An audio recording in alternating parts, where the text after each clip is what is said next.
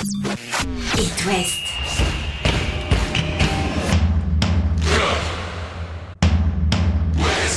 Cop West. Chaque lundi et jeudi à 20h. Simon Rongoat, Catel Lagré.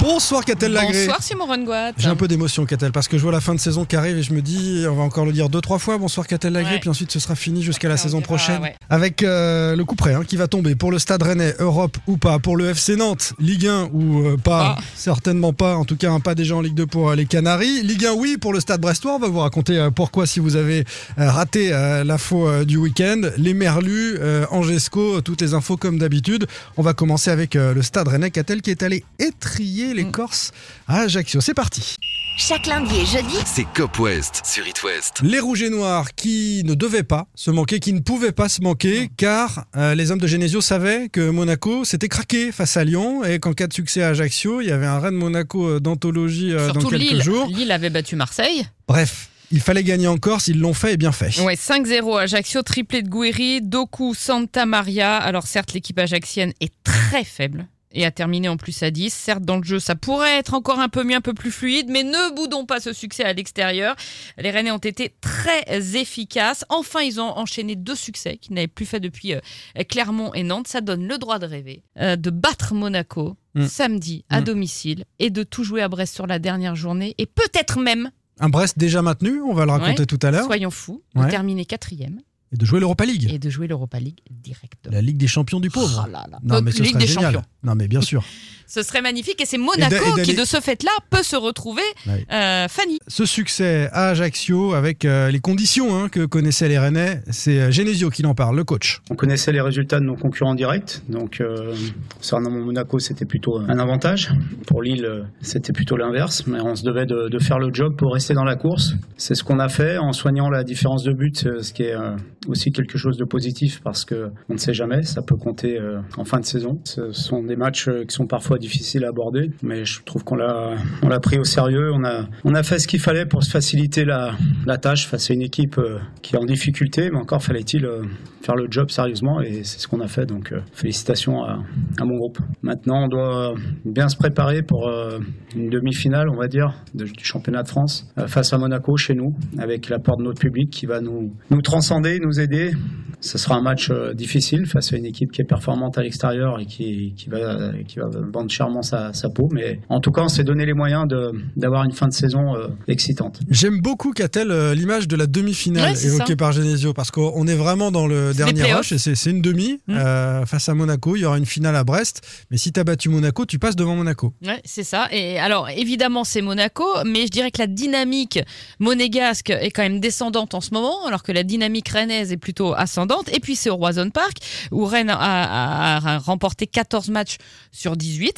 Donc, euh, voilà, oui, Rennes a du mal contre les gros, mais le, ce Monaco-là, ce Monaco dans ce moment, est tout à fait prenable. Et puis ensuite, ben, il faudra aller gagner, euh, il faudra aller gagner à Brest. Il parlait du goal average, le coach Genesio. La Les Rennes- différence de but. la, ah, la différence de but. Les Rennais sont à plus 27, plus 20 pour Lille, plus 15 pour Monaco. Donc effectivement, si on arrive à une égalité de points, les Rennais sont largement, largement euh, au-dessus. C'est vraiment génial comme scénario. Ça Ouais. va être une ambiance de dingue au Roison Park samedi.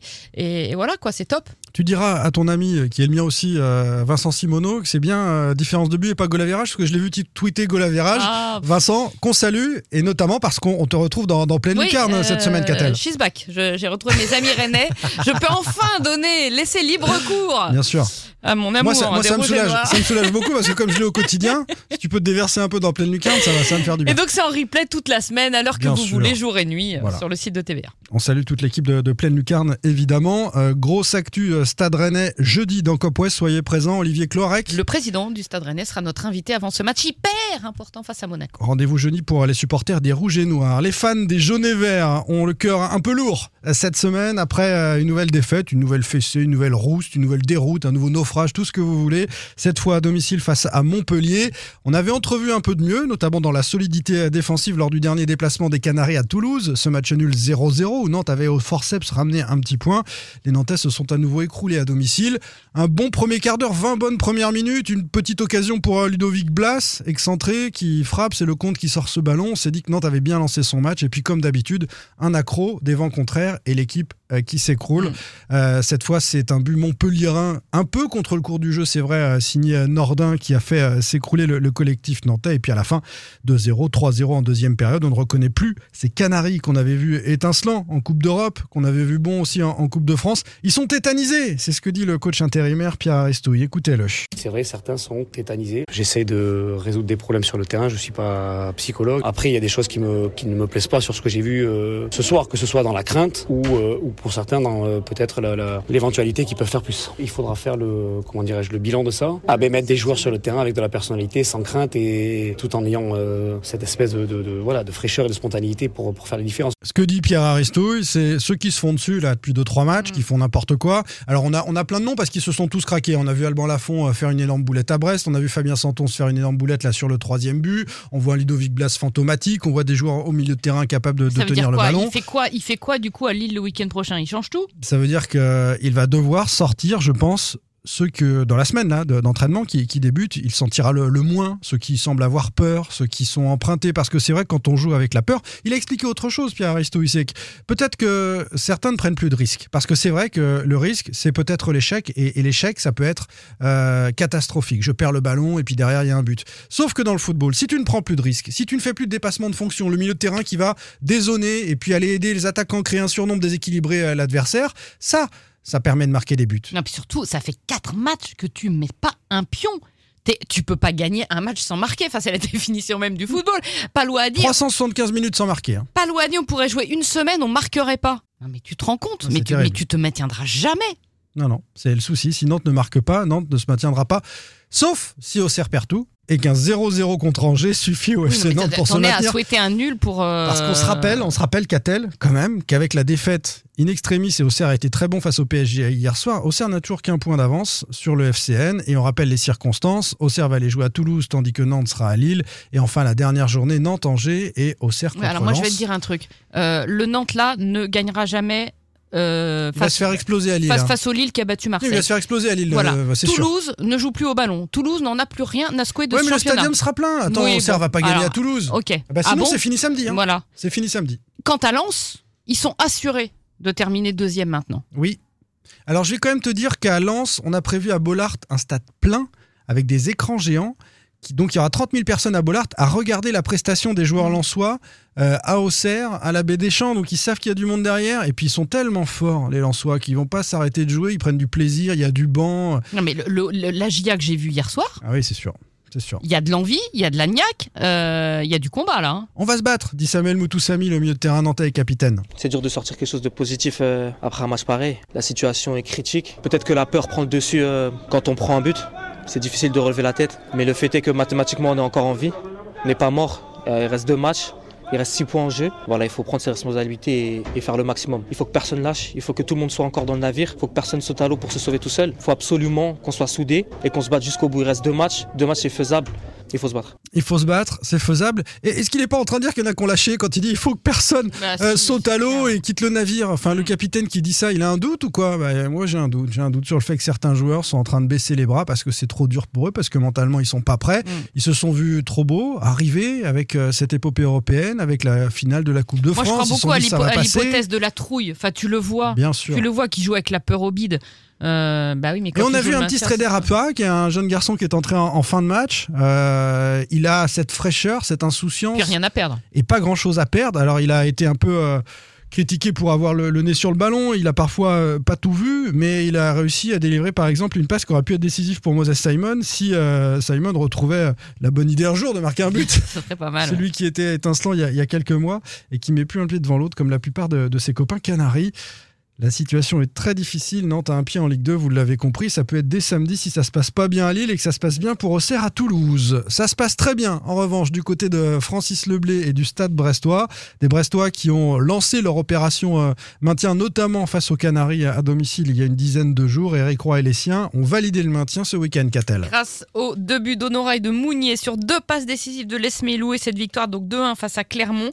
Euh, Il y aura pas tremblé sur les deux dernières journées et ça c'est chouette. 41 points pour les Brestois, 8 points d'avance sur Nantes et il n'y a plus que 6 points à distribuer. Donc les comptes euh, sont vite euh, faits. Un coup de chapeau, tiens, j'en profite ce soir au, staff euh, qui a repris cette équipe en, cours de saison au mois de janvier. Éric Roy, Julien Lachuer, Christophe Revel qui ont su remettre cette équipe sur les bons rails, à voir qu'il y avait du ballon, qu'il y avait tout pour se maintenir. Et finalement, à partir de ce moment-là, on n'a plus jamais vraiment eu peur. Eric Roy, on l'a beaucoup critiqué la semaine dernière pour ses déclarations euh, approximatives sur euh, la journée de lutte contre l'homophobie. Écoutez cette fois sa, sa joie et, et c'est vrai qu'il il mérite ce maintien avec ses joueurs. Beaucoup de satisfaction. C'est vrai que il y a eu beaucoup de travail de, de fait, beaucoup de travail accompli par les joueurs pour se remettre dans le sens. Euh, beaucoup d'envie, beaucoup de- d'exigence aussi. Et, et c'est vrai que je suis content parce qu'aujourd'hui ils sont récompensés de, de ce qu'on a fait depuis cinq mois. Donc euh, donc c'est une vraie satisfaction. Et c'est vrai que quelque part le, le mérite en leur revient. Donc je leur tire un, un grand coup de chapeau et, et je les félicite. C'est une véritable satisfaction parce que c'est un club avec un actionnaire français, euh, un club euh, voilà qui mérite aussi d'être là avec des qualités différentes des autres et certainement avec moins de moyens aussi. Et qui va se maintenir, le stade brestois. Cinq victoires de rang à Leblé. C'est- En fait, ils sont allés chercher leur maintien à la maison. Ils étaient menés 1-0. Ils gagnent 2-1. Ben, elle est là la différence, en fait. Et, et j'allais dire Catel euh, qui va se maintenir l'année des quatre descentes, hein, avec son petit budget, avec euh, euh, son recrutement malin. Et, et c'est vrai que le Stade Brestois a su former une équipe solide à domicile et qui, dans le Money Time, quand il a fallu euh, prendre les points, euh, est allé euh, s'imposer. Donc chapeau hein, pour Mm. cet exploit-là et on est très heureux de continuer la saison prochaine avec le SB29 euh, en Ligue 1, d'autant qu'on va perdre Angers et peut-être le, le FC Nantes, on l'a déjà dit. Le FC Lorient sera là aussi en Ligue 1 la saison prochaine. Les Merlus connaissent une deuxième partie de saison un peu plus difficile. Ils ont pris la leçon euh, face au RC Lens. Deux buts à un, même si en seconde période, les Merlus se sont procuré quelques occasions pour revenir. hein. Il y a, Ouais, il y a une parade de Samba euh, ouais. sur sa ligne là dans les derniers instants qui aurait pu faire deux partout. Ouais, mais les Lensois sont tellement forts. hein. Ils ont déjà 5 points d'avance sur Marseille à deux journées de, de la fin. Les Lorientais sont toujours dans le top 10, 8e, 53 points, 2 points d'avance euh, sur Reims qui est 11e. C'est ça l'objectif maintenant, hein, c'est de 10, ne pas lâcher une le, le top 10. incroyable hein, pour Lorient. Et puis un mot quand même des- de, de cette banderole et des supporters inquiets de l'arrivée de Bill Follet. hein. Ça va être Bah là oui. maintenant au, au mois de juin. Bah oui. Euh, et les dernières déclarations dans la presse anglaise de l'investisseur américain n'ont pas rassuré. Il a clairement dit euh, qu'il voulait faire passer les intérêts de Bournemouth, du club anglais dont il est propriétaire, au premier plan avant les Merlus. Euh, et il a dit que le FC Lorient serait un endroit pour placer et acheter des joueurs. Club satellite d'un club anglais, c'est le contraire de ce qu'avait dit le président ça. euh, aux supporters et les Merlus Ultra, en l'occurrence avec leur banderole, ça parce sont, que je suis vraiment pas pas très contents. rassuré non plus moi du coup.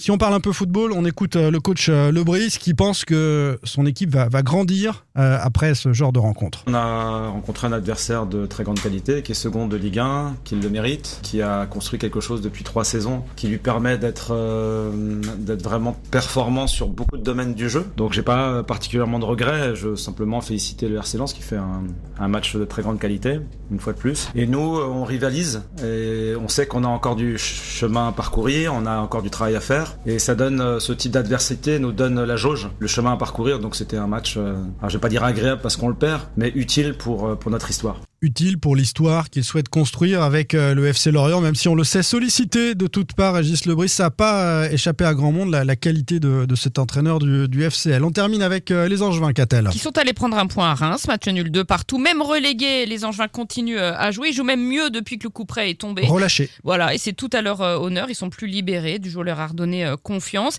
Ils ont rien lâché hein, à Reims. Ils ont été menés deux fois au score. Ils ont Ouais. recollé deux fois avec un but d'Abdelli qui est juste magnifique au, au 25 mètres. Alors il reste deux matchs aux Angevins avant la Ligue 2 pour ne pas finir pire équipe de l'histoire de la Ligue 1 pour faire mieux que les 17 points de Lens.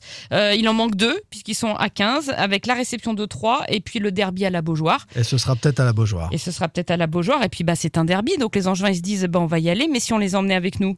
Non, mais elle est là, elle est là, l'histoire, en fait. hein. Bien sûr, bien sûr. On l'attend ce, ce match-là s'il est encore en enjeu à ce moment-là, parce que c'est c'est pas certain. On se retrouve jeudi, Catel, pour euh, parler foot à nouveau. Olivier Clorec, on l'a dit, le président du Stade Rennais, sera notre invité. Salut Bonne soirée. Retrouvez demain matin votre émission Cop West en replay sur itwest.com et sur l'application itwest. Cop West est votre émission. Prenez la parole et posez vos questions aux pros de la saison. Sur It West.